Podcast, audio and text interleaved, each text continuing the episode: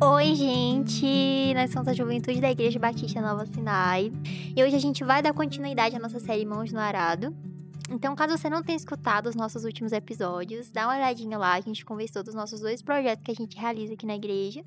Um deles nos nossos hospitais aqui na nossa cidade o outro de dança e teatro. Então, escutem, tá muito bom, um papo muito especial. E é, hoje a gente tá aqui mais uma vez com um convidado super especial, Matheus Lemos. Dá um oi pro pessoal teu. Oi, gente, boa noite, tudo bom? bom dia, boa noite, boa tarde. É isso aí. e hoje a gente vai conversar um pouquinho sobre o Salva Vidas, que é um ministério dedicado às pessoas em situação de rua e às prostitutas, né? Eles lidam com esse público. E Matheus, ele é o atual líder desse projeto. Então, bora começar. Se apresenta aí pra galera, teu, e fala um pouquinho sobre você. É, então, gente, é, meu nome é Matheus. Sou membro da Igreja Batista Nova Sinai. Acho que desde quando eu me entendo por gente. Ah, que sonho. Desde os meus 7, 8 anos. Hoje eu tenho 29, faço 30 agora em setembro. Uhul, em festa tá aí. Pré, próximo, Corajoso próximo. de falar a idade. Ah, tá tudo bem, né? Pessoas bem Acontece, resolvidas com a idade, é, é ótimo. E estou aqui liderando Salva Vidas esse ano. Eu comecei a liderar o ano passado, né? Então, assim, tem sido uma experiência muito incrível, eu tenho aprendido demais. Principalmente na questão de não querer fazer as coisas sozinhos que eu sempre fui muito tendencioso a fazer isso. Sim. Sempre. É tentador. É. Sempre quis fazer só, sempre vivi a minha vida tentando resolver os meus próprios so problemas sozinhos.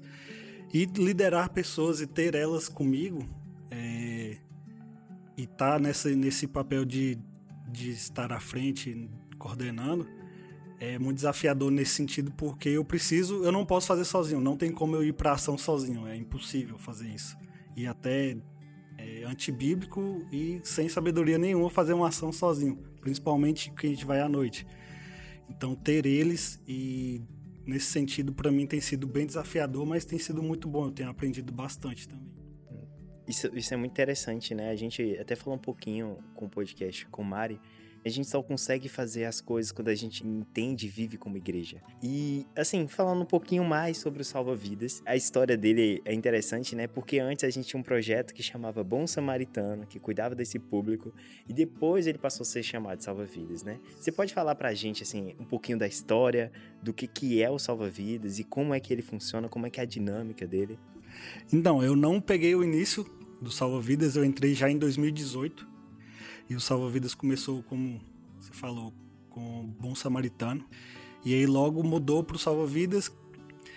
E, mas eu já ouvia as histórias, já ouvia de como era a ação e eu tive a vontade de entrar, mas por questões pessoais de que eu não estava tão engajado tanto na igreja quanto com o próprio Deus, de intimidade com Deus mesmo. Eu não entrei, aí eu só entrei em 2018. E o Salva Vidas acontece nas segundas-feiras, à noite geralmente de 15 em 15 dias, às vezes de 20 em 20 dias. E a gente se reúne aqui na igreja na segunda-feira. A gente faz tem um, um breve momento de oração, de, de compartilhar da palavra, de compartilhar como é que foi a semana de cada um e dar as últimas instruções ou alguns direcionamentos que Deus deu pra gente durante a semana. E aí a gente compartilha nesse momento e depois a gente sai pra rua. A gente tem um roteiro já, uma rota já bem definida, para que fica mais, mais fácil e a gente encontra mais pessoas em situações de ruas nessa rota que a gente já faz. A gente encontra até algumas pessoas já que a gente conheceu de antes, mas sempre tem alguém novo, sempre tem pessoas novas. Mas a rota geralmente é sempre a mesma.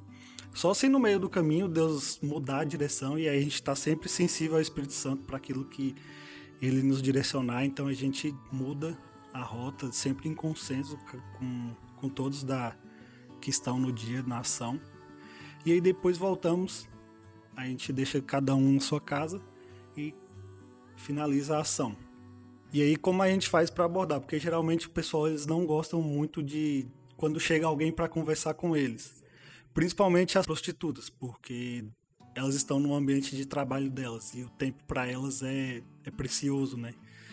Então é bem difícil conseguir conversar com elas, então a gente leva aquilo que a gente chama no Salvisa de quebra-gelo, que é um alimento.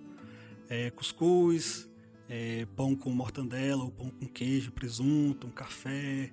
No tempo frio a gente leva um caldo, uma sopa, é, o chocolate quente, para a gente ter uma forma de, de abertura para conversar com eles. Porque muitos são, são fechados, muitos não querem conversar, ou muitos acham que tá chegando pessoas para poder tirar eles dali, acham que é da prefeitura, do governo, para tentar tirar eles do meio da rua, muitos não querem. E aí a gente leva esse, esse alimento para ter o acesso a eles, porque às vezes é difícil.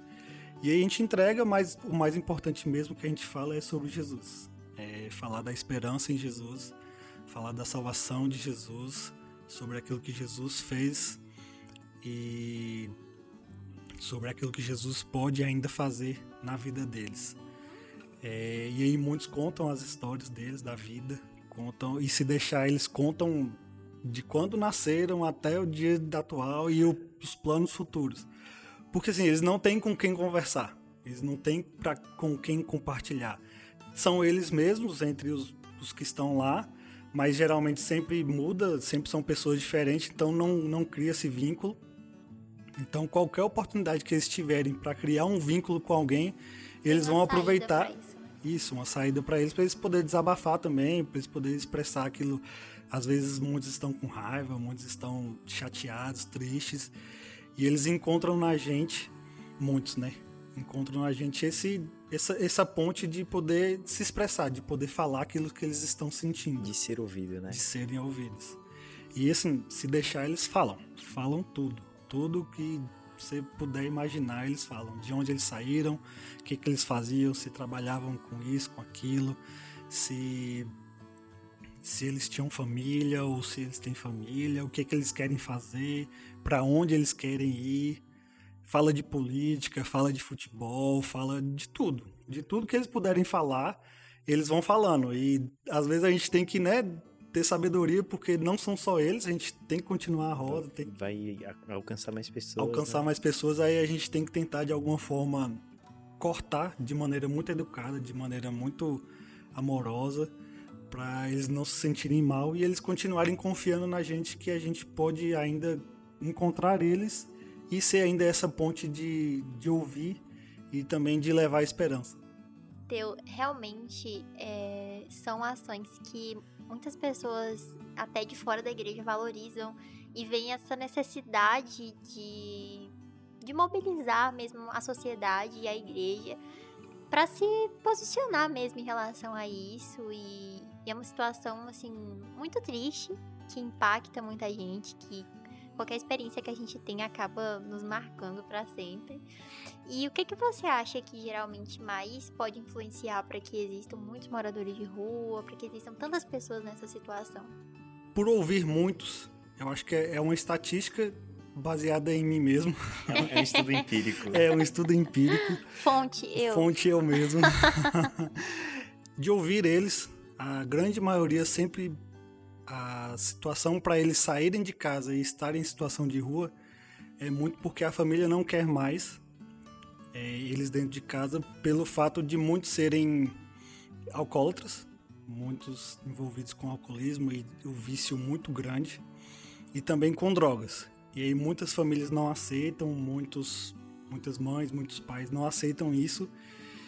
E aí para não continuar um conflito que já tem dentro de casa, eles preferem ir para a rua. Muitos tentam entrar em conseguir uma casa, morar em uma casa, mas não conseguem porque eles não têm emprego. A maioria não tem emprego, então é, eles preferem ir para a rua a ficar em casa ouvindo a mãe, ouvindo o pai que não gostam e aquela briga e discussões e chegar até agressão física. Então eles preferem ir para a rua preferem ficar numa situação de rua, ou seja na própria cidade onde eles, onde eles saíram de casa, ou eles saem de outros estados, de outras cidades, Realmente, Mas tem muita gente de fora, né? Eu- Isso. Eu, eu, eu lembro assim, de algumas coisas que eu já ouvi. E a maioria da galera não era daqui de, não era daqui da cidade, né? Não era daqui de Conquista, era de outros lugares. E eu ficava, gente, mas por que, tan- por que tanta, né? Migração de, de cidade e tudo mais. E eu ficava sem entender. Sim, geralmente, assim, é, a gente encontra muitas pessoas do da parte de cima do Nordeste, Pernambuco, Sergipe, Alagoas, é, Fortaleza, e eles estão passando por aqui, por conquista, em destino Sudeste. Geralmente essas são a rota deles, em destino ao Sudeste. Porque ainda se tem a cultura de que São Paulo e, e Belo Horizonte, Rio, é a cidade do, do emprego, onde você vai conseguir um emprego onde você vai conseguir se manter lá. Então, muitos saem do Nordeste para tentar ir alcançar o, o sustento eh, no Sudeste. Então, muitos aqui estão de passagem e por conta disso também, por conta de briga com a família, por conta da família não querer mais, por conta de discussões. É, eu mesmo, eu já participei de Salva Vidas, inclusive no começo, né? E eu também tive essa, essa experiência, né? Esse contato com essas pessoas. E sempre que eu parava para conversar e ouvir, realmente era essa história, sabe? Eu, eu saí de casa porque as pessoas de lá não me aceitavam, as pessoas de lá não olhavam para mim, as pessoas de lá me expulsaram. Sempre por conta de um problema. Você falou, né? o problema é alcoolismo, o problema é vício em drogas, mas a questão que eu entendi depois de ter essa experiência, né? Esse, esse tempo lidando com essas pessoas, é que foi a falta de amor. A falta de amor leva as pessoas a estarem naquela situação, sabe? Eu, eu percebo isso todas as vezes que eu converso. E às vezes não são apenas pessoas adultas, são adolescentes, jovens. E as, as drogas, o alcoolismo, talvez foi uma, uma maneira que ele tentou fugir dessa falta de amor, desse problema inicial. A gente, como cristão, a gente entende, né? Que o, o mal do mundo não é, é uma questão econômica, não é questão política. O mal do mundo é a falta de Cristo, sabe? O mal do mundo é o nosso pecado. E o Evangelho tem esse poder de salvar e de transformar vidas. Eu sei que você também viveu diversas experiências que te marcaram, que, assim, foram divisor de águas. E eu gostaria que você contasse pra gente aí quais experiências ou quais experiências, assim, você viveu que realmente, assim, Inesquecível. isso. é, Nunca vou foram- esquecer, marcou minha vida, mudou minha vida pra sempre. De experiências assim, que me marcaram bastante. Teve uma, foi esse ano, especificamente, numa das últimas ações que a gente teve. É, a gente já estava praticamente indo embora. E tem uma senhora que a gente sempre encontra, ela é catadora de reciclagem. E aí a gente estava quase indo embora e a gente parou ali no, no, no centro da cidade. E a gente falou, ah, bora ali que a gente tem algumas pessoas, vamos conversar com elas. E a gente encontrou com ela, e a gente conversando e tal, e ela falou, ah, não esperava encontrar vocês e tal. A gente entregou o lanche, a gente conversou e tudo mais. E aí, no momento, eu senti uma vontade muito grande de abraçar ela. Eu não sei porquê, eu só sei que eu tinha uma necessidade muito grande de abraçar ela. Na minha cabeça, eu achava que era eu estaria abraçando e consolando ela de alguma forma. É, levando um, um- um conforto para ela através de um abraço. Mas na verdade foi o contrário. É, no momento que eu abracei ela, eu falei assim. E eu não queria se largar. Eu larguei porque a gente tinha que ir embora, ela tinha que terminar o serviço dela. E no momento que eu abracei ela, eu sentia muitos Deus comigo naquele momento. Porque foi um dia que foi muito difícil para mim. Eu não queria nem ter ido para ação. Eu queria ter colocado outra, outra pessoa. Mas acabou que não deu. Eu falei, não, eu vou. E aí, na hora que eu abracei ela, foi como se realmente Deus falasse: Não, não é para você fazer isso. Continue o que você tá fazendo, que eu tenho me agradado do que você tem feito. E eu falei assim: Caraca. é, E às vezes é muito isso. É, Às vezes a gente acha que a gente tá levando algo, e realmente a gente tá levando algo, mas na verdade as pessoas nos abençoam também muito. Isso é, é impressionante. É, nesse abraço eu senti o amor de Deus comigo mesmo. Nem foi pra ela, mas foi, acho que foi muito mais pra mim do que pra ela. Eu senti muito mais do que ela. Então isso também me, me quebrou muito. Teu, é, não foi uma experiência exatamente no Salva Vidas. é, mas foi na uma casa de apoio daqui, em uma das nossas ações de evangelismo, que me marcou muito. E eu tava conversando com uma senhora que antes estava em situação de rua e depois foi levada para essa casa de apoio. E ela já era bem idosa. E aí a gente foi conversar com ela, foi realmente falar de Jesus. E ela começou a falar umas coisas que eu não tava conseguindo entender. Ela começou a falar assim: Eu morri. Eu morri ano passado. E eu ficava sem entender como assim a Sarah morreu, o quê? E aí ela passou um tempo, né? A gente foi tentando compreender melhor o que ela estava querendo dizer. E aí ela disse que uns seis meses atrás daquele dia, ela tinha passado muito mal e aquilo traumatizou ela. E ela achou que ela tinha morrido naquele dia. E aí que depois ela não tava. Não sei o que, que ela tava imaginando, mas que ela já tinha morrido. E aquilo me fez pensar muito sobre como ela se sentia esquecida, sabe? É como se realmente para elas pessoas já não haviam mais como alguém viva, as viam como como ninguém, como alguém completamente esquecido. E isso também se aplica ao público de rua, são pessoas esquecidas, né? Que a gente passa e às vezes só parece que as pessoas não estão ali, né? Realmente esqueceram, pessoas que são consideradas como nada para a sociedade.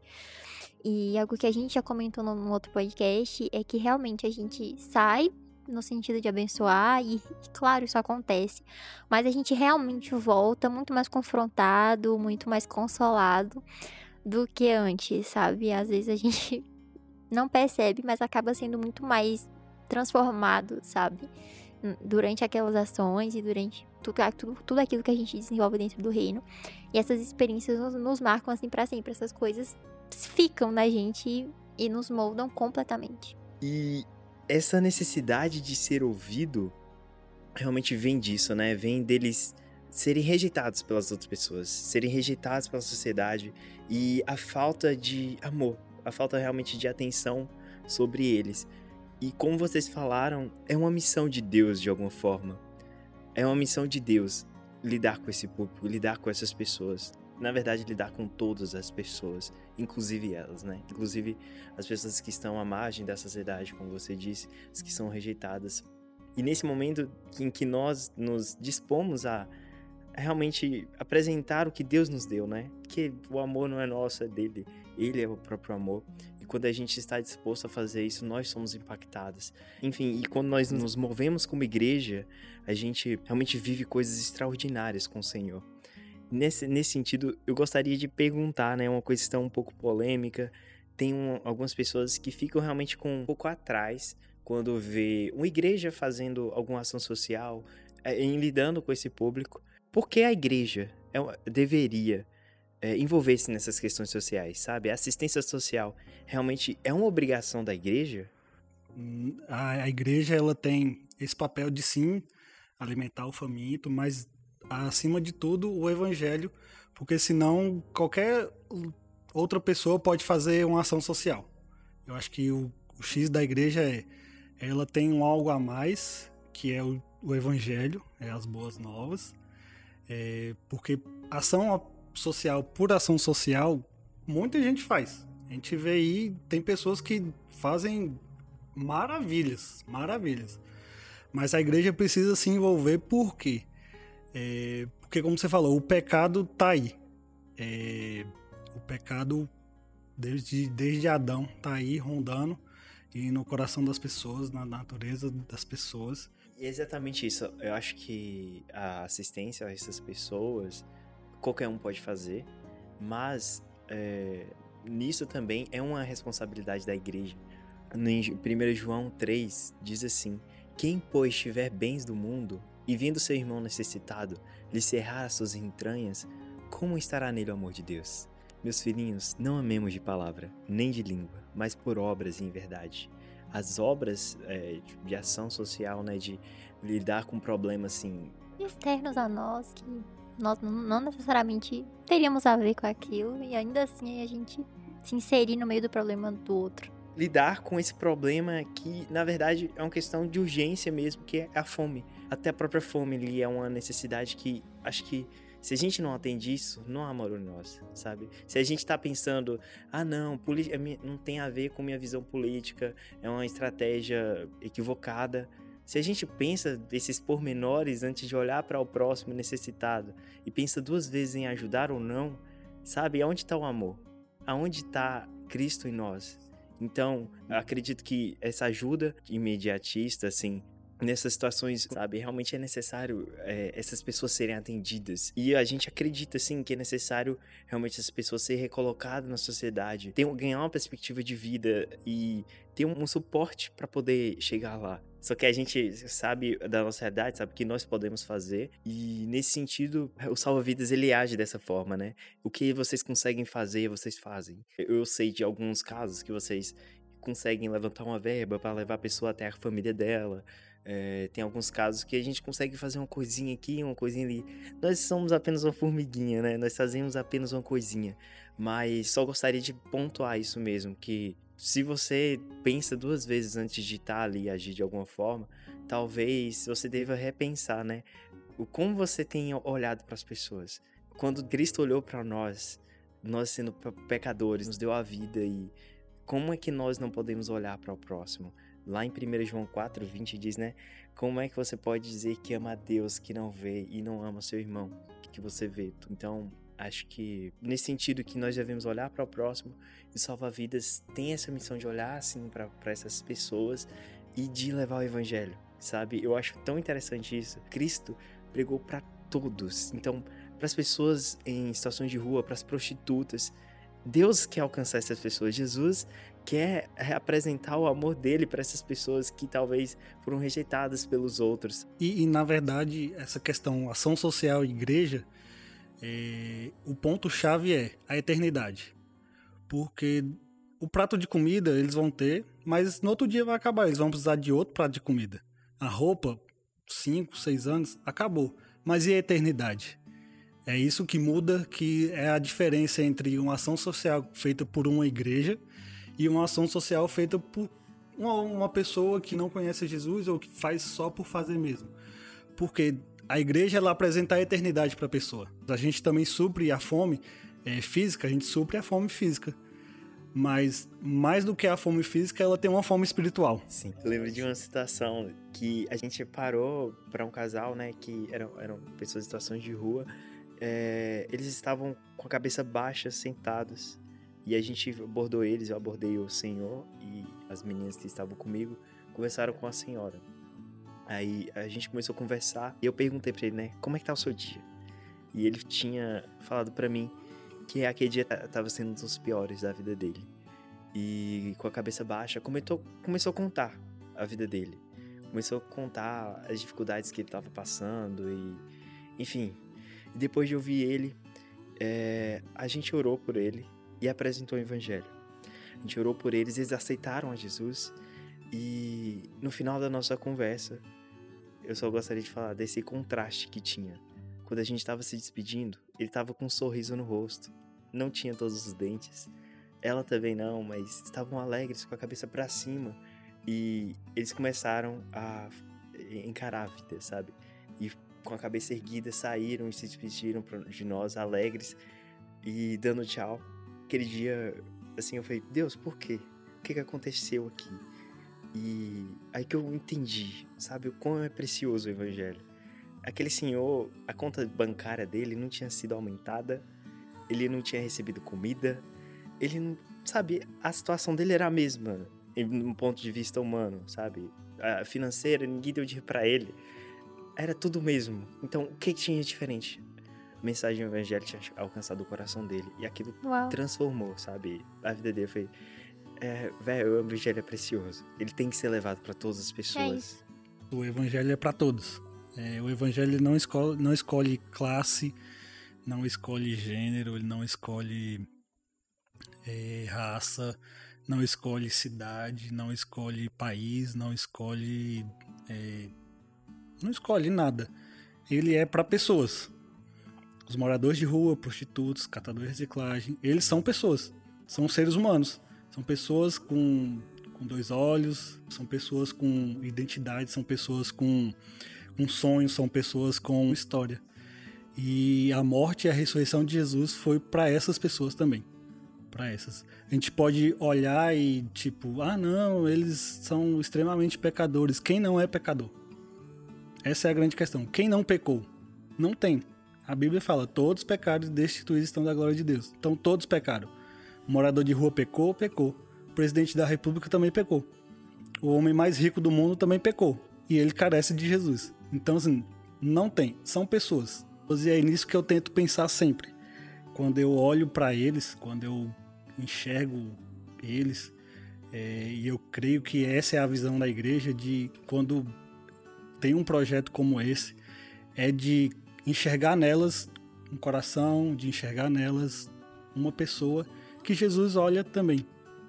Então, essa é a diferença entre uma ação social e, e feita por uma pessoa qualquer e uma social, ação social da igreja, porque entende que Jesus pode dar esperança e redenção para pessoa, para além dessa vida. Eu sempre vejo assim, qualquer ação de evangelismo, seja nos hospitais, seja até dentro da própria igreja, seja nas ruas, é, eu sempre me lembro muito da parábola do semeador e entender que nem sempre a gente vai ver o fruto na hora, nem sempre a gente vai ver a consequência das ações que a gente está tendo, mas é, são sementes que estão sendo lançadas e que não cabe a nós ficar calculando se vai dar fruto ou não. Quem, quem, dá, quem dá a colheita é Deus, então é, a gente semeia uma pessoa hoje, outra rega depois, mas é Deus quem dá esse crescimento. E, e é isso que a gente realmente esteja disposto a semear, né? independente de quem seja ou onde esteja. É, e, e essa é a grande questão também, tipo, quem vai convencer a pessoa é o Espírito Santo. Sim. E a própria Bíblia diz isso. O Espírito Santo é quem convence do pecado, da justiça e do juízo. A gente, como você falou, Gi, é, a, gente re, a gente joga a semente, Deus vai no momento certo. A gente já saiu de ações, tipo, a gente falou de Jesus para todas as pessoas. Ninguém falou, ah, eu quero Jesus. E para nós, tudo bem. Glória a Deus. É, é, é, algo que eu falo com, com, com o pessoal mais próximo.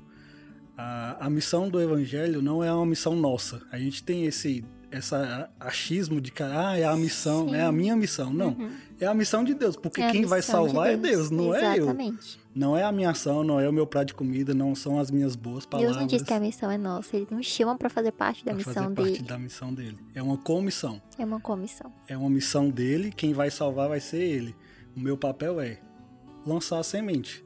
Se vai dar fruto ou não, Deus não é quem sabe. Eu fiz aquilo que Deus me mandou fazer eu estava sensível, o Espírito Santo falou: fala isso, faz isso. Não, não. obedeci a Deus. O que, que vai acontecer depois? Deus é quem sabe. Eu torço para que a pessoa aceite a Jesus? Claro que eu torço. Sim. Eu fico, meu Deus, aceita logo. Vamos. Vai, por favor. Mas se não acontecer, Amém. Glória a Deus. Deus continuou sendo louvado teu caso alguém daqui da nossa igreja esteja escutando e não conhece Salva-Vidas e queira fazer parte dessa equipe, como faz, explica pro pessoal. E além disso, pro dia a dia de quem tá escutando, mesmo que não seja daqui, mesmo que não faça parte do Salva-Vidas, como ela pode se posicionar é, em, dentro desse público para o avanço do reino. para aqueles que são aqui da igreja, da rede, que são da igreja mesmo. É, podem me procurar, Matheus Lemos Silva. é, me procura se você já é batizado, é maior de 18 anos. É, como a gente falou, a gente tem a, a clareza da missão, mas a gente também tem clareza dos perigos, das, das dificuldades. É, então, por isso que a gente prefere que sejam pessoas com maior de 18 anos, com mais de 18 anos, porque é, não dá para levar um, um, jovem de 14, 15 para a rua à noite, correndo esse risco de. É, claro, Deus nos guarda? Claro que sim, Deus nos guarda. Deus sempre foi muito fiel com a gente, nunca aconteceu nada. Mas a gente não pode ser imprudente de levar um adolescente ou um junior. Esses dias mesmo veio um me procurando. É, Matheus, eu queria participar do Salva-Vidas e tal. Eu falei, tá, beleza, que bom, fico feliz que você queira, mas você tem quantos anos? Ele falou, ah, eu tenho 14. Eu falei, ah, mano, então, é, vá orando ao Senhor, vai pedindo direção ao Senhor, vai é, amadurecendo essa ideia. Quando você tiver com seus 18 anos, aí você procura quem tiver na liderança, seja eu, seja quem for, e aí você fala que você quer participar. E, e, e para você que não é da igreja, não, não faz parte da Igreja Nova Sinai, é, você pode, primeiro, ter um coração amável de amar essas pessoas, porque fazer sem amor não vai dar certo. E você pode também é, fazer doações, é, seja pra gente, ou tem outros projetos também que de outras igrejas também fazem esse trabalho. Fazer doações de seja dinheiro, seja de um alimento, roupas. seja de roupas, cobertores, é, bíblias, livro. Eles gostam de ler também, os moradores de rua, além da Bíblia. É, então você pode fazer essas doações. É, ou você mesmo pode entregar lá, ir lá e falar, oh, eu queria entregar isso aqui para vocês e tal. Claro, com muito cuidado, porque, como a gente falou, é, a gente não sabe como é, quem são, mas se você não quer ir direto às pessoas, pode procurar é, o Instagram daqui da igreja, ou pode vir também num dia de culto, procurar alguém, procurar é, algum irmão e falar: oh, eu queria fazer uma doação para o projeto Salva Vidas, é, seja em dinheiro, seja cobertor, seja um alimento, é, aquilo que, que tiver ao seu alcance você pode fazer também. Tem muitas pessoas que, enfim, sentem essa vontade de ajudar, mas se você quer ajudar diretamente, é, comece no seu dia a dia. Sabe, quando a pessoa te pedir um esmola, não dê apenas um esmola. Vá até ela e pregue o evangelho para ela. Use aquilo como oportunidade. É, vai além de olhar para a pessoa, jogar uma moeda e ir embora, sabe? Olhe nos olhos dela, escute a história dela e comece a se envolver com essas pessoas. E assim como a gente falou aqui nas experiências, com certeza absoluta, você vai estar tá falando para ela, apresentando o amor de Deus, e Deus vai estar tá falando com você de alguma forma. Teu, a gente não tem palavras para agradecer sua participação, foi realmente muito bom. É, eu fui muito confrontada em, em pensar no meu dia a dia, em quantas pessoas eu encontro, sabe, diariamente na rua e como realmente deve ser esse posicionamento, sabe? Lembrar de que são pessoas que são dignas, são pessoas que são merecedoras de atenção, de cuidado e do evangelho. Muito obrigada pela aceitar o nosso convite. Sério, muito obrigada pela tua disponibilidade, pelo teu amor ao reino, pelo teu amor por Jesus. E que isso continue a influenciar pessoas aqui dentro e lá fora. Conte conosco sempre. Eu que agradeço o convite uma honra muito grande estar aqui. E, e eu gostaria de honrar os primeiro os integrantes hoje do Salva Vidas, aqueles que estão, não vou falar nome por nome porque eu vou esquecer. Valeu, galera. E aí, e aí depois os meninos vai me perguntar, né? Mas eu queria honrar a vida deles e também honrar os outros que passaram pelo Salva Vidas e já não estão mais, é, semearam inúmeras sementes que vão ser colhidas. E para fechar, eu lembro do, do texto de 1 Coríntios 13, é, que fala sobre, sobre o amor. Sobre o amor que tudo espera, tudo suporta, um amor que é paciente. E com essas pessoas a gente aprende a amar esperando, amar com paciência, amar sem querer nada em troca, porque eles não têm nada a oferecer. Eles não tem o que doar. Na verdade, ele só tem é, uma tristeza muito grande e um, um desejo muito grande de, de uma esperança. É, então, eu deixo essa, essa mensagem para nós, para quem quer participar, para quem quer doar, para quem. para nossa vida, para o dia a dia. Amar as pessoas olhar para elas como Jesus olha, amar como Jesus ama.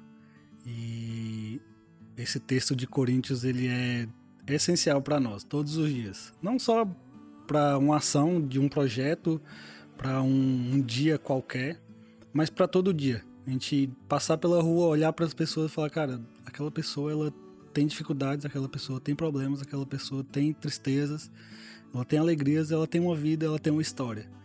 Mas se a gente não entender 1 Coríntios 13, a gente não consegue olhar para essas pessoas com esse olhar, de amar elas sem querer nada em troca, amar pacientemente e suportar, suportar em amor. Acho que esse é o é o que eu posso finalizar, é suportar em amor as pessoas, seja os moradores de rua ou não, prostitutas ou não, é, pode ser seu pai, sua mãe, seu irmão, é suportar em amor, como Jesus nos ensina, como Jesus fez.